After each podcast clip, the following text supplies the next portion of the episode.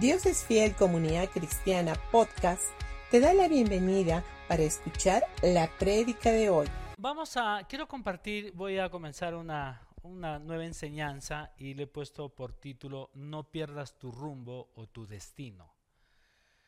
Y esto voy a continuar unas semanas eh, más adelante. En la vida hay momentos que deseamos perpetuar, ¿verdad? Y hay momentos donde quisiéramos olvidar. Hay tantas cosas que quisiéramos olvidar. Pero ¿sabías que cada uno de nosotros debemos de comenzar a vivirlo y a declarar con fe cada situación? Para luego nosotros tomar la dirección correcta. Y siempre hay momentos donde nosotros no tenemos que evadirlos. Por decir, cuando nace un niño o nace un bebé, ¿qué hay que hacer? Celebrarlo. Pero de la misma manera como cuando muere un ser querido, ¿qué tenemos que hacer? Llorarlo. Es así. O sea, hay momentos en la vida que a veces nosotros como que queremos saltarnos o queremos evitar algunas cosas, pero no es así. Nosotros tenemos que saber de que en la vida siempre van, van a haber situaciones en las que no nos gusta, pero hay situaciones que nosotros tenemos que seguir avanzando en la vida. Porque cuando una persona renuncia a algo, cuando una persona se detiene por alguna situación, entonces tú vas perdiendo tu rumbo o tu destino. Es igual, ¿no? Un divorcio no es lo mejor, no es lo más deseable. Pero si es inevitable, ¿qué hay que hacer? Hay que superarlo. Hay que levantarnos y hay que seguir en la vida. Ahora, es inútil a veces el negar una realidad.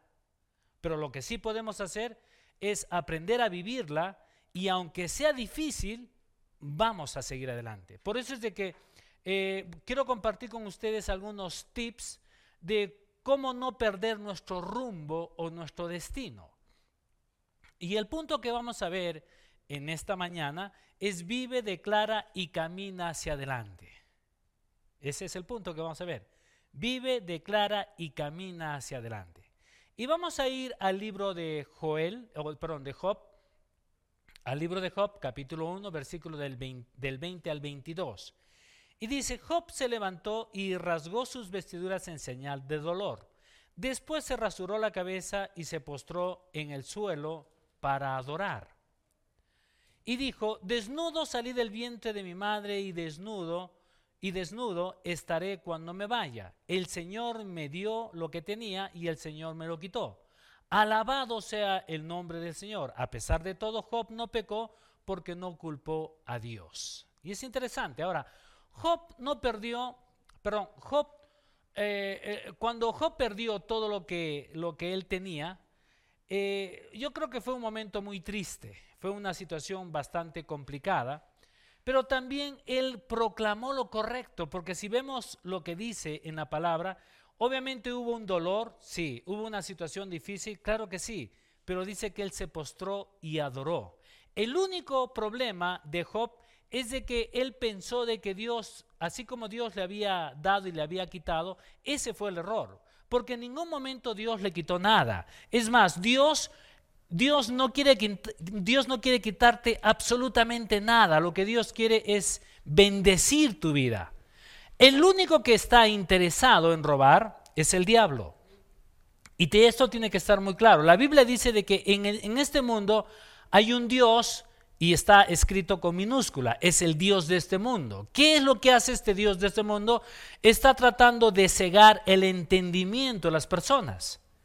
Entonces, cuando la gente está cegada eh, al entendimiento de lo que Dios quiere hacer, entonces ellos van perdiendo su propósito y van perdiendo el destino que Dios tiene para ellos. Ahora, esa idea errónea que tuvo Job hizo hasta cierto punto perder la dirección correcta de lo bueno que había, de lo bueno que venía después. Cuando nosotros dudamos, dudamos de Dios, o no, a veces, a veces cuando suceden cosas en nuestra vida, ¿qué es lo primero que a veces pensamos? Pensamos de que, bueno, esto será la voluntad de Dios. Es más, hay un dicho que, que, que, habla o en el ámbito este, cristiano o en el ámbito religioso, a veces lo va mencionando. Y dicen, este, bueno, es que tú has dejado una puerta abierta en tu vida. ¿Han escuchado esto o no? Si esto malo te ha pasado es porque tú has dejado una puerta en tu vida. Si esto, si el Señor, o si tienes una enfermedad, es porque el Señor te ha enviado esto, porque algo te quiere enseñar Dios. Y esto es algo totalmente erróneo. Y a veces la gente va viviendo pensando o teniendo esa forma de ver y decir, pues bueno, seguro el Señor me ha mandado esto porque eh, como en el libro de Job dice de que Dios da y Dios quita, entonces esto será así. Pero sabes que en ningún momento fue esto así. Dios nunca quitó nada. Si nosotros leemos bien lo que es el libro de Job, nosotros sabemos de que Job es el que viene y obviamente es el que viene delante del Señor a acusar al hombre. Por eso es de que Job dice, me encantaría tener un intercesor, alguien que interceda por mí. Y ese sueño que Job tenía se cumple años después a través de lo que viene y hace Jesucristo. Y esto lo he enseñado ya anteriormente. Por eso es de que la gente a veces piensa en una forma equivocada, en una forma religiosa, en una forma cuando no están entendiendo lo que realmente es la verdadera gracia de Dios. Te quiero decir esto. La, la fe no concuerda con la ley. Las cosas que tú y yo recibimos no vienen a través de la ley. La ley nunca, dentro de la ley, nunca existió la fe. Escúchame. Dentro de la ley nunca existió la fe. ¿Dónde existió la fe? En la gracia. Por eso es de que tú y yo somos salvos por gracia a través de la fe. Inclusive en el Antiguo Testamento, la gente, por decir, eh, hoy día estaba, estaba, estaba leyendo y estaba escuchando una, enseñanza que eh, este, Naamán, ¿por qué recibió Naamán su sanidad? ¿Fue por la ley? No, fue por la fe. Porque inclusive cuando él viene y lo busca al, hombre de Dios, el hombre de Dios sale y lo recibe. No, el hombre de Dios simplemente manda a su criado y dile, dile que se meta siete veces al, río Jordán. Y Naamán se fastidió, se molestó, se enfadó y dijo que no hay mejores ríos en mi, región, que este río eh, que no huele bien, es sucio, tal vez dijo es hediondo, cualquier cosa le, puso, le pudo haber dicho. Y sin embargo uno de los criados viene y le dice, disculpe mi señor, pero si el, profeta le hubiera dicho que haga algo más, ¿lo haría o no? Sí, entonces, ¿qué le cuesta hacerlo? Ahora, este hombre entró tal vez eh, en, duda, fastidiado, molesto, pero sabes qué, a pesar de que tenía eso, él entró al río Jordán siete veces en fe. Yo creo que yo puedo ver que él se mete, se zambulle, la primera vez no pasa nada, se mira y dice esto igual. La segunda igual, la cuarta igual. Fue las cuatro primeras no pasó absolutamente nada, pero después comenzó a ver un cambio en su cuerpo. Y él fue sano por fe, porque él puso su fe en lo que Dios podía hacer, en el Dios de Israel. Y a veces nosotros creemos de que, este, eh, eh, eh, bueno, entonces, si hacemos cositas, eh, vamos a ser salvos. Si hacemos cosas, vamos a ser sanados. Y eso es vivir bajo la ley. Y te vuelvo a repetir, dentro de la ley no existe la fe. Dentro de la gracia existe la fe. Por eso es de que tú y yo somos salvos por fe a través de la gracia. Pero también es, esto, tiene que estar muy claro porque a veces la gente, eh, no sé, creo que ellos dicen, e, es que he dejado una puerta abierta. Y mira, si tú dejas una puerta abierta, eso no significa que le estás dando derecho a un ladrón que entre y robe en tu casa, ¿verdad? Él no tiene el derecho de entrar a una casa. Pero es de que encontré la puerta abierta. Sí, pero no tienes derecho de entrar. ¿Por qué? Porque si tú, si el ladrón, si tú dejas una puerta abierta y el ladrón entra y tú vienes, ¿qué vas a hacer? Le vas a decir, eh, buenos días, señor ladrón, usted vino a robar. Sí, pase usted nomás con confianza porque yo soy el culpable. ¿Harías eso? ¿Harías eso o no? ¿Verdad que no? Es más, ¿qué es lo que haces? Entras y lo ves al ladrón sacando tu refrigerador o tu televisor, ¿no lo golpeas? Lo agarras a palos, ¿no? Entonces, si en el ámbito natural nosotros hacemos esto, ¿por qué entonces creemos de que Dios es un Dios que es tan malo, tan perverso, porque tú has dejado una puerta abierta, entonces, bueno, Dios ha permitido que todo esto venga a tu vida? No es así, porque no es correcto. Es cierto que vamos a tener días malos, sí. Es cierto que van a haber dificultades en la vida, sí, Jesús inclusive lo dijo. Jesús habló y dijo, en el mundo tendréis aflicción, pero confiad, yo he vencido al mundo. Ahora recuerda que cada vez que hay una dificultad, tenemos que saber de que también siempre va a haber un, un final dichoso, un final feliz, porque si estamos confiando en el Señor, Dios siempre nos va a dar a nosotros victoria. Ahora, debemos también aprender a vivir en plenitud en todas nuestras vidas, saber de que Dios siempre está con nosotros, pero como Dios o como yo sé que Dios siempre está en mí cuando yo me estoy cada día levantando y estoy buscando sus promesas. ¿Hay cosas difíciles? Sí. Pero por más cosas difíciles que pueda estar viviendo, yo siempre tengo que estar hablando las promesas que Dios tiene para mi vida. Y nosotros tenemos un buen ejemplo en la Biblia y este mejor ejemplo que podamos encontrar es Jesucristo. Ahora, cuando Jesús fue, fue bautizado y lleno del Espíritu Santo, ¿qué es lo primero que vino a su vida? ¿Hubieron aplausos? Hubieron donde, donde, alguien vino, no sé, este, eh, se le, todos los problemas se le fueron. No, ahí es cuando vino el diablo y lo tentó, ¿verdad? Y él fue tentado y durante ese tiempo, los 40 días que estuvo en el desierto, él fue tentado y en tres oportunidades el diablo viene y lo comienza a tentar. Lo primero que viene le dice, ¿será verdad que tú eres el Hijo de Dios? Si es cierto, hasta tal cosa. Es aquel, y él comenzó a poner en duda lo que él era.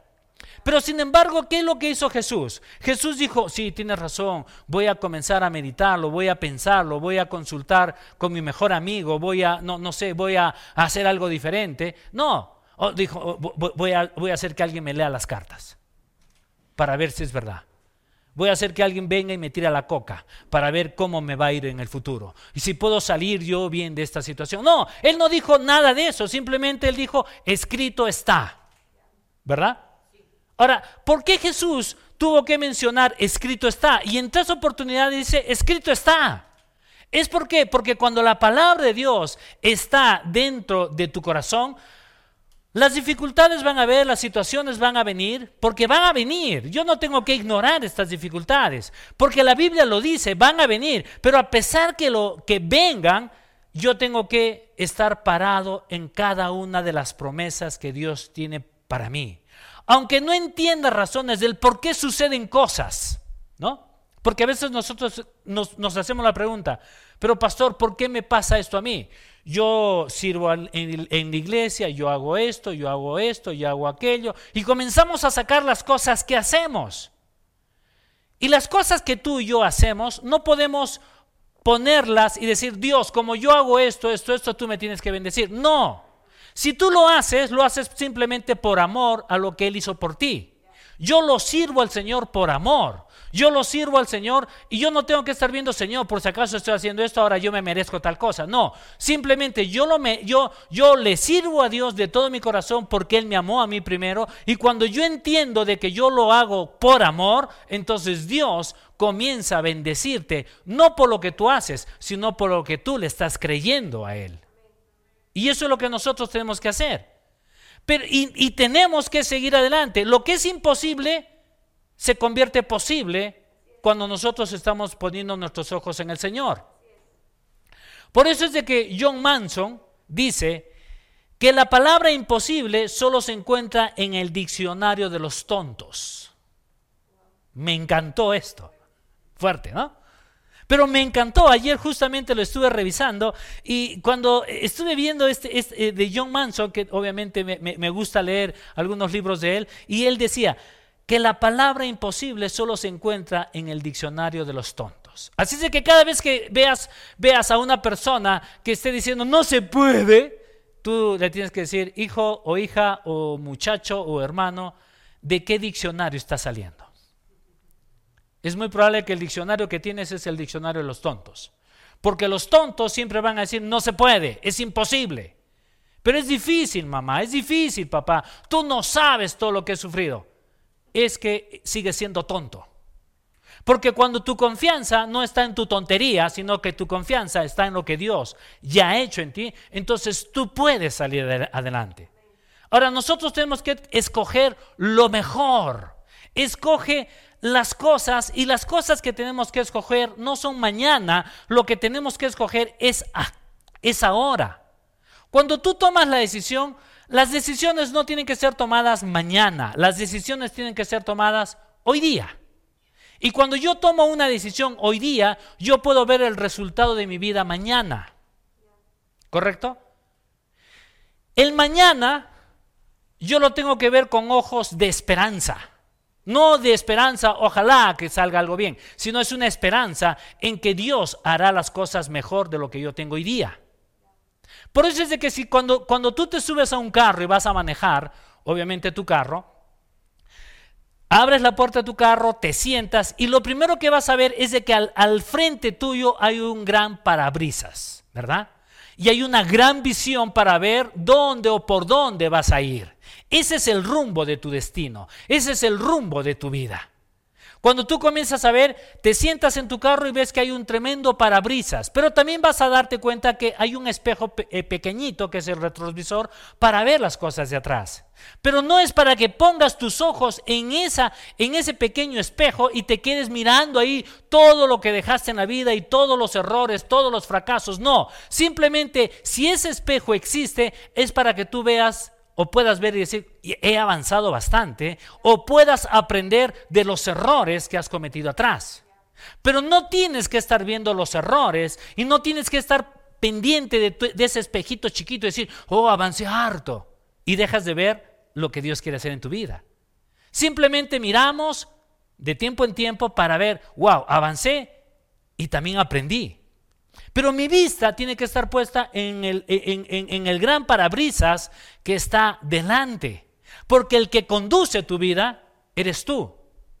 No es tu destino. A veces la gente dice, es que será mi destino. No, tú eres el autor de tu destino. Tú eres el autor de tu vida. No me vengas a decir, es de que eh, eh, todo viene en contra mío. No, no, no.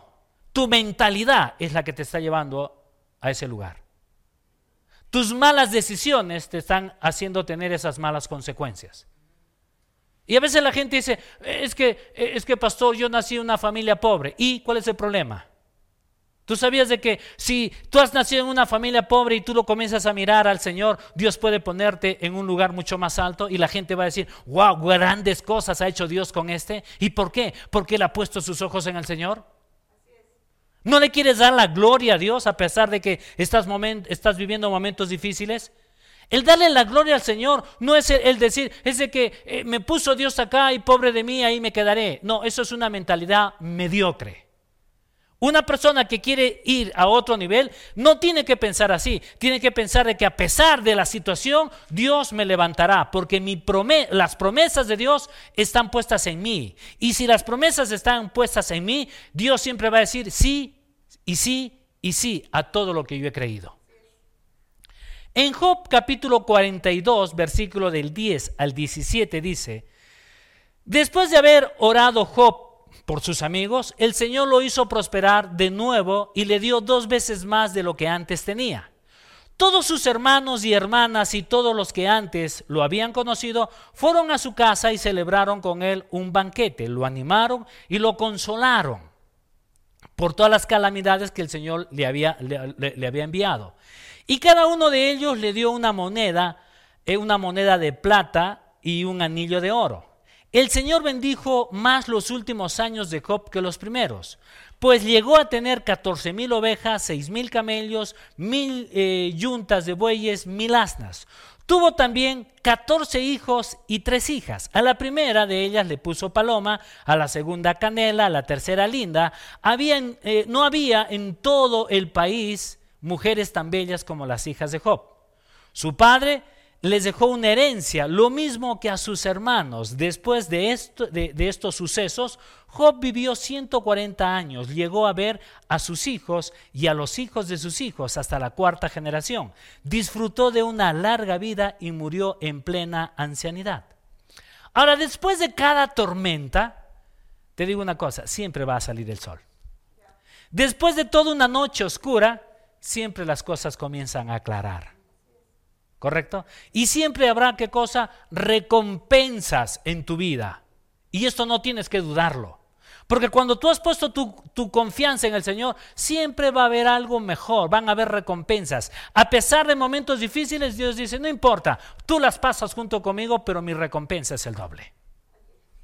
Es maravilloso, ¿verdad? Pues de que las dificultades que podamos tener siempre deberían de convertirte en una mejor persona. Escúchame. Cada dificultad que puedas tener en la vida siempre te deberían de convertir en una mejor persona, no en una peor persona. Deberías de ser mejor todos los días. Por eso es de que nosotros hacemos declaraciones, por eso es de que nosotros estamos declarando cosas correctas. Pero hay dificultades, sí, pero cuando yo hablo las cosas correctas, hasta cierto punto me estoy disponiendo a tener un mejor futuro que antes. ¿Cuándo es? Cuando yo estoy declarando cada promesa que el Señor tiene para mí. Y eso es lo que yo tengo que hacer. Las cosas que Dios ha preparado para nosotros, todavía ni siquiera las hemos visto. Hay cosas mejores. Pero la pregunta es, ¿qué estás viendo? ¿Dónde has puesto tus ojos? ¿Tus ojos están en, que, en, en ver lo que no te gusta ver? Porque si hay algo que no te gusta ver, entonces tú comienzas a proclamar algo que tú quieres ver. Pero se han dado cuenta que algo no está bien y que hablamos. Pero es de que esto no sale bien, es que esto así, es que la situación, es que el gobierno, es que el presidente que nos tocó, el presidente que la gente, los demás escogieron y yo no. Entonces, y siempre nos quedamos dándonos vueltas en lo mismo y, y estamos perdiendo de vista que nosotros tenemos promesas y lo que tenemos que hablar son las promesas. Porque cuando yo hablo las promesas, hace unas semanas atrás yo estuve hablando que tú y yo tenemos que brillar. Pero ¿cómo brillo? Cuando yo estoy hablando las promesas. Y hasta cierto punto estoy salando lo que no quiero ver. Como también yo hablo cada promesa para ver que hay vida alrededor mío. Ahora, cuando miramos a Jesús, en cada momento de nuestras vidas, Él, es nuestro restaurador y es nuestro sustentador. ¿Sabías esto? Tú, si tú lo miras a Dios, Él te va a restaurar y te va a sustentar. Y vamos a ir al libro de Ruth, capítulo 4, versículo 15, el cual será restaurador de tu alma y sustentará tu vejez. Qué lindo. En el tiempo de Noemí hubo una gran hambruna. Hubo una situación muy, muy, muy complicada en todo ese tiempo donde vivía Israel. Así es de que todo, toda esta familia, Noemí, su esposo y sus dos hijos, tomaron la decisión de irse a vivir a Moab. Ellos estuvieron ahí viviendo con su esposo, ella vivía con su esposo y sus dos hijos. Por, bueno, e, este, estuvo viviendo un tiempo ahí y de pronto viene una tragedia a esta mujer. Una tragedia muy fuerte. Pierde a su esposo y pierde a sus dos hijos. Tal vez esta mujer dijo, ahora sí ya sonó, la vida me golpeó demasiado, estoy completamente desamparada. Estoy viviendo en una región que ni siquiera es mi lugar, estoy viviendo en un lugar extranjero. Así es de que ella tomó la decisión y comenzó a averiguar cómo iba en su, en su país. Y en Ruth capítulo 1, versículo 6 dice, Noemí se enteró de que el Señor había bendecido a su pueblo, a su pueblo en Judá al volver a darles buenas cosechas. Así es de que ella, yo creo que ella dijo, porque estaban sus nueras con ella en, ese lugar, así es de que tal vez las llama a sus nueras y les dice, hijas, ah, ustedes han vivido con, con mis hijos, no me han podido dar una descendencia, pero es tiempo de que ustedes sigan su vida, yo regreso a mi país. Pero una de sus nueras, que Ruth, dijo, está bien, mamá, es cierto, ya has perdido tus hijos, no tienes hijos, pero ahora yo seré tu hija. Y yo no te voy a dejar, iré contigo. Y esta nuera con este, con este, con, con Noemí, yo creo que agarran sus pocas cositas, se levantan y regresan a su, a su tierra. O sea, Noemí regresa otra vez a su tierra. Y lo que me gusta de la Biblia es de que dice que Ruth le dice a Noemí, tu Dios será mi Dios y todas tus costumbres y todo lo que tú tienes ahora es mío. Y es maravilloso. Por eso es que cuando ella regresa a su tierra, entra a la tierra de, un, de su pariente Boz, que era un pariente rico y cercano a ella.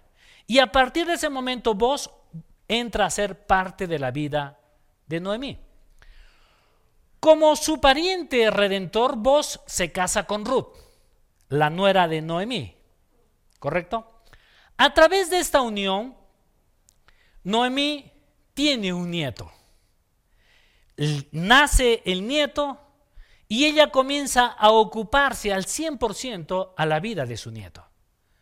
Diciendo o haciendo que las mujeres que estaban alrededor de ella obviamente declaraban cosas de bienestar para ella. Por eso es de que en Ruth capítulo 4 versículo del 14 al 16 dice, entonces las mujeres del pueblo le dijeron a Noemí, alabado sea el Señor que te ha dado ahora un redentor para tu familia. Que este niño sea muy famoso en Israel. Que Él restaure tu juventud y, y te cuide en tu vejez. Pues es el hijo de tu nuera que te ama y que te ha tratado mejor que siete hijos. Entonces Noemí tomó al niño, lo abrazó contra su pecho y cuidó de él como si fuera su propio hijo. Qué maravilloso, ¿no?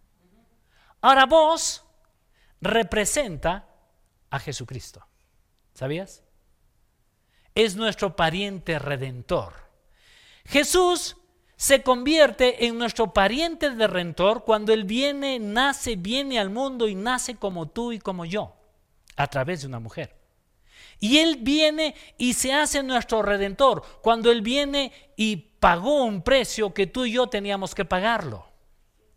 Él viene y, entrega su vida, obviamente eh, su sangre es derramada y con un solo propósito. ¿Cuál es? Es de redimirnos. Ahora Jesús se entregó, por, eh, se entregó él mismo por nosotros solamente por, para restaurarnos, para que nosotros podamos tener una, una buena vejez inclusive y podamos nosotros ser, este, ser restaurados y ser sustentados. Ahora la pregunta es, Dios quiere lo mejor para ti y para mí. A pesar de que podamos tener momentos difíciles, ¿sabías de que Dios siempre está pensando en lo mejor para tu vida? Y lo que tú y yo tenemos que hacer en este tiempo no es mirar lo que estamos viendo, sino es mirar y decir, Dios, tú tienes una mejor vida porque tú eres mi restaurador y eres mi sustentador. Inclusive las personas que están de pronto ya con una edad un poco más avanzada, tú no tendrías que estar pensando, ¿y ahora qué voy a hacer de mi vida? Ya mi, juventud de pronto la perdí. Pero cuando tú comienzas a mirar al Señor, ¿sabías de que tu vejez puede ser mejor que tu juventud inclusive? Aunque nuestros cuerpos se van desgastando, porque eso es lo que dice la Biblia, pero también tu cuerpo se puede ir renovando gloriosamente a través de la palabra de Dios. Por eso es de que en Joel capítulo 2, versículo 25 y 26 dice, yo les, les recompensaré a ustedes por los años en todo lo que devoró ese gran ejército de langostas que envié contra ustedes, grandes, pequeñas, larvas y, y las orugas. Ustedes comerán en abundancia hasta saciarse y alabarán el nombre del Señor su Dios, que hará maravillas por ustedes. Nunca más serán avergonzados. O sea, eso es algo que Dios quiere. Dios quiere que tú tengas una larga vida. Inclusive si vemos la vida de Moisés, que esto lo habla en Deuteronomio 34, 7, Moisés vivió 120 años. Sus ojos, dice que no se, no se oscurecieron. Y es más, este hombre de 120 años todavía seguía teniendo el vigor natural no disminuyó. O sea, este, este caballero, este, este hombre de 120 años, yo creo que era un hombre fuerte, era un hombre con mucho vigor, era un hombre que él podía mirar mejor que cualquiera de nosotros. ¿Y es por qué? Porque no, no nos olvidemos, Moisés siempre tuvo una relación con Dios. Podemos ver también a Caleb. Caleb, un hombre de 85 años, ya de, de una edad bastante avanzada, esto lo podemos ver en Josué 14 y podemos ver de que incluso él le, había creído 40 años atrás, le había creído a Dios, porque solamente fueron de los 12 que fueron a reconocer la tierra prometida, solo dos habían creído en las promesas. Uno de ellos fue Josué y el segundo fue Caleb. Y Caleb tenía 85 años, pero dice la Biblia que su cuerpo era literalmente era un hombre nutrido, fuerte. No había debilidad en él. Ahora la pregunta es ¿por qué? Porque este hombre le creyó a Dios. O sea, te das cuenta que cuando las personas comienzan a creerle a Dios, Dios siempre va a tener cuidado de ti y te va a dar un vigor tremendo. Nosotros podemos ver también la vida de Sara. Esto lo podemos encontrar, esta historia la encontramos en Génesis capítulo 20. Sara ciertamente había rejuvenecido, o Dios la había rejuvenecido. Esta mujer tenía 90 años, 90 años, pero todavía su semblante, su parecer, era una mujer agradable y deseable. Que inclusive el rey, donde estuvo ahí, la, mandó y le dijo, pónganle, pónganla en mi harén. Te puedes imaginar una mujer de 90 años y un rey la mira y dice, wow, esta mujer es, es, es lindísima. Debe tener 25 años, pero tenía 90. Imagínate. Y eso es lo que hace Dios. ¿Por qué? Porque cuando Dios, cuando tú le crees una promesa al Señor, Dios lo primero que va a hacer es va a comenzar a, rejuvenecer toda, toda, tu vida. Y no solamente rejuveneció su, bien, su vientre, sino que tuvo al hijo de la promesa, a Isaac. Eso es maravilloso. Por eso es de que miren, Dios está fuera de tiempo y tu fe en Él te trae a esa zona fuera de tiempo. Escúchame. ¿eh? Por eso es de que tu fe y mi fe no, está, no tiene que estar puesta en un tiempo. Cuando mi fe está puesta en su fe, siempre está fuera de tiempo. Está en otro tiempo. Donde los demás dicen, pero no es, es imposible, pero mi fe está puesta en él. Entonces mis años, los años que nosotros vamos a tener, son años gloriosos. No son años que uno dice, pero este pastor, ya voy avanzando en mi edad y se dan cuenta, todo, todo duele. Las rodillas duelen, todo comienza a doler, la espalda te duele. Y, y es así, pero ¿sabes qué? Tenemos que aprender a mirar al Señor. Y cuando tú comienzas a mirar al Señor, te vas a dar cuenta que tu, tu vida va rejuveneciendo, tu vida va tomando vigor, tu vida va tomando, y es más, nunca sueltes tus sueños. Nunca pierdas tus sueños. Siempre sigue mirando. No importa si alrededor dice algo diferente, tú siempre sigue mirando a tu Padre, sus promesas, y tú puedes traer cada promesa a tu vida. Ojo, la bendición no es grupal, la bendición es individual. Yo, tú no puedes decir, pero Dios, ¿por qué a nosotros no? No pienses a nosotros. Porque mucha gente dice nosotros y nunca asumes una responsabilidad. Es lo que sucede a veces, ¿no? Todos son malos. ¿Y tú? Eres peor que los malos. Cuando nosotros asumimos una responsabilidad, dejamos de ver al resto y solamente somos responsables nosotros. Cuando la gente no, no se hace responsable, mira los defectos de los demás, pero nunca mira sus defectos. Él es malo, ella es malo, todos son malos, mi vecino es malo, ¿y tú? ¿Nunca te has visto en un espejo? Ese es el gran problema a veces de nosotros. Echamos la culpa a los demás. ¿Y sabes por qué echamos la culpa a los demás? Porque siempre estamos viendo el espejo, el espejo pequeño del carro. Estamos mirando. Se equivocó, se equivocó, se equivocó. Y nunca estás viendo que delante tuyo hay una mejor vida. Pero también tienes ese equipaje. Tu familia es un equipaje. En la familia no hay perfectos. Todos son imperfectos. Si, no, mírate tú. Eres imperfecto. Pero a pesar de eso, cuando tú le has creído a Dios, puede puedes, Dios puede hacer un milagro que todos seamos perfectos. Aunque nunca lo vamos a hacer, pero Dios nos lleva a la perfección. Y eso es parte del no perder tu destino. Eso es parte del decir, yo tengo un rumbo y mi destino no se va a detener. Amén. Quiero que cierres ahí tus ojitos y vamos a orar. Amado Padre Celestial, te damos gracias Dios. Venimos delante tuyo y tomamos, Señor, decisiones en, esta, en este día. Hay cosas de pronto que no he estado mirando, he estado solamente deteniéndome en los defectos y en los errores de los demás. Pero tomo la decisión, Dios, de no mirar esos errores. Los voy a seguir viendo, naturalmente, pero no voy a ver esos errores, sino que voy a comenzar a ver cada promesa que tú tienes para mí. las virtudes que las demás personas tienen. Y te doy gracias Dios porque eh, a pesar de que mi mente me puede traer un montón de cosas, pero yo voy a sujetar mi mente poniéndola debajo de mi espíritu y de la palabra que Dios tiene para mí. Te doy gracias Señor porque tú eres un Dios que me has llamado para florecer. Tú me has llamado para que yo pueda tener un mejor destino, un mejor rumbo en toda mi vida. Y te doy gracias Dios porque yo me preparo en este tiempo para irme a un nivel mucho más alto, en todas las áreas de mi vida, en mi matrimonio, en mis finanzas, en mi familia, en mi empresa, en mis negocios, en cada cosa que yo emprenda, va a ser multiplicado.